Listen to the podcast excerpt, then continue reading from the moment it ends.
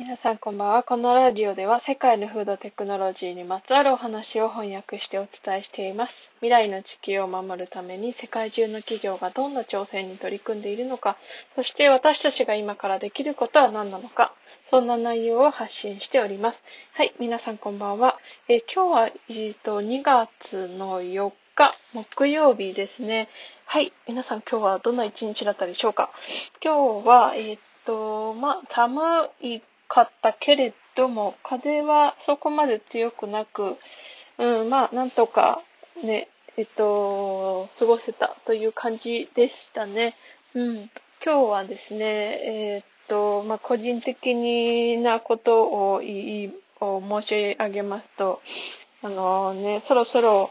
あのーまあなんか、このラジオを聞いてくださってる方で、大手キャリア、三大キャリアを使っている方いらっしゃるかなと思うんですけど、あのーなんだっけ、なんだっけな、あのー楽天モバイルをですね、私使ってたんですけど、使ってるんですけど、えっ、と、ソフト iOS をね、アップデートして、する、したらね、なんか県外になってしまうみたいなトラブルが、あ生じて、まあ、なんだろうな、あるあるなのかなと思うんですけど、それのね、対処法をね、今日はね、午前中を使って、どういう風にしたら、iOS アップデートしちゃったけれども、ダウングレードしないで、このまま楽天使いら続けられるかなっていうことをね、ずっとね、えっと、調べておりました。で、結局解決はしなかったので、うん、どうしようかなっていうふうに、まあ今はね、家の Wi-Fi を使いながら対応しているって感じなんですけど、でも外に出ると県外になっちゃうから、どうしたもんかなっていうことをね、思いながら、えっ、と、もやもやしておりました。はい。で、そんなことはね、さておき、えっ、と、さて本題に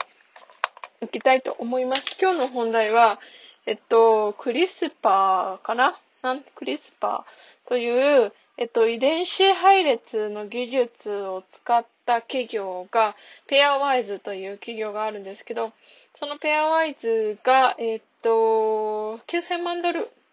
の資金を調達したと発表しました。で、このペアワイズがですね、えークリスパー、えー CRI、SPR テクノロジー、クリスパーテクノロジーですね。そう、これはね、あの、人の免疫とかにも、えっ、と、関係する、あのー遺伝子配列技術なんですけど、まあね、結構ね、なかなか難しいんですよね。これをね、一口で説明するのは。というのも、私もね、ちゃんと分かってない というところもあるんですけど、そうそのクリスパーテクノロジーというね、あの、とりあえずまあ、遺伝子配列、まあ、人の DNA とかにも関係するんですけど、その遺伝子配列のテクノロジーを使用して、果物とか野菜を、えっと、強化する。つまりどういう意味か、味とか、あとは栄養とか、そういう意味で強化する技術を使ってやっている、え企業がペアワイズですね。で、えっと、シリーズ B のラウンドで9000万ドルの資金を調達しました。ということで、あとは、今までの、えっと、そのペアワイズに既存の投資家であった、えっと、ディ、ディアフィールドマネジメントカンパニーかな？が主導して、えっと、テマセクとかも、このラウンドに参加してくれたみたいで、で、ペアワイズの総資金が1億5000万ドル。すごいですよね。1億5000万円じゃなくて、1億5000万ドルなので、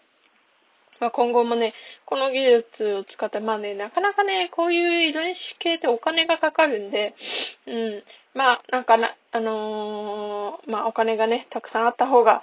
えーっと、開発的にはね、えーを、なんかこう、発展させていけるのかなっていうのはあります。で、今回の、えっと、クリスパーツールの技術を使って、より大病性が高くて、味がいい食品、あとは気候変動によって、えっと、ダメになっちゃう食品とかを、えっと、保存するような技術を、えっと、このペアワイズが、えー作っているということで、うん。あと、ペアワイズはクリスパーテクノロジーを使ってカラシナを含む5種類の農作物を改良してる。農作物を作ってるんじゃなくて改良してるんですね。この遺伝子の技術を使い。で、カラシナって栄養価がすごい高いんですけど、なんかすごい独特な苦味とか香りとかがあるらしくて。で、みん、あの、普段の食事のね、あの、ご飯の選択肢として、えー、揚げにくい。まあ、なかなかね、匂いも味も強烈っていうことで。だからそれを、えっ、ー、と、改良して、苦味とか、風味、味とかを抑えて、えっと、そういう遺伝子操作を行っているということなんですけど、うん。あとは、うーんとですね、えっと、あの、なんか、あの、よ、葉っぱ類？グリーン系のなんかこう、そうだな、えっと、ほうれん草とか、そういうグリーン系に加えて、あとペアワイズが改良しているのは、ベリー系とチェリーですね。うん、果物にもやっぱり取り組んでいるみたいで、あの、悪臭とか味とかを排除、取り除くだけじゃなくって、果物や野菜の、えっと、寿命、寿命というか、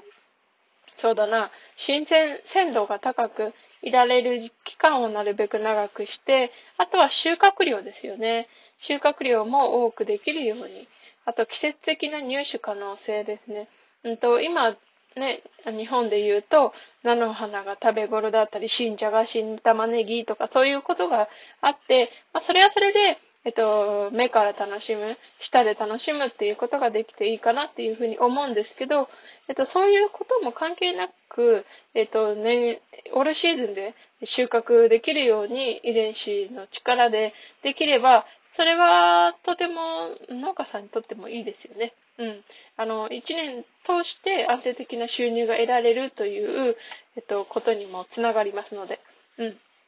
でもね、まだまだね、その、このクリスパー技術を使った食品っていうのは、規制上のハードルがすごい高いんですよね。あのー、なんだっけ、えっと、細胞培養のお肉が規制対象がすごく高いっていうのと同じような感じで、えっと、そうだな、あのー、クリスパーっていうこの技術は、食品とか、あの、野菜とかね、お肉とかの遺伝子にまだね、あの、馴染みがないので、えっと、今、存在している食材を改良するっていう形でしか対応ができてないんですよね。うん、だからそれを使って、こう、新しい作物を作るとか、そういうことはまだされていないので、まあ、今後ね、そういう風になったら余計に、こう、FDA とかの規制が高くなってきて、まあ、より食卓にね、並ぶ期間が長くなるのかなというふうには思いました。で、このペアワイズが、えっと、発表、まあ、予測していることで、まあ、ペアワイズの、まあ、食品を一般の人たちが手に取ることができる。まあ、つまり、ペアワイズが、えっと、新発売として、掲げられるのは2022年ぐらいかなっていうふうに、まあ、とりあえずあと1年くらいは新しい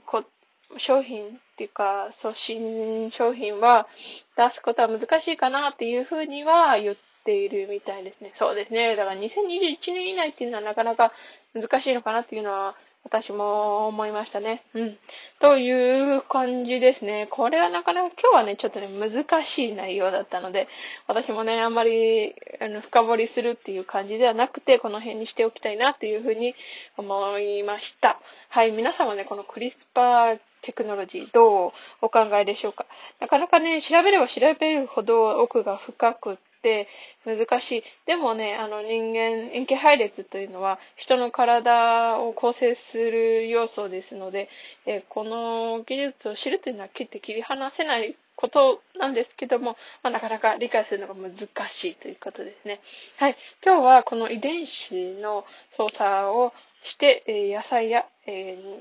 と果物を、えー、品種改良を、えー、よくしている技術、あよくしている企業、ペアワイズについて資金調達の話をさせていただきました。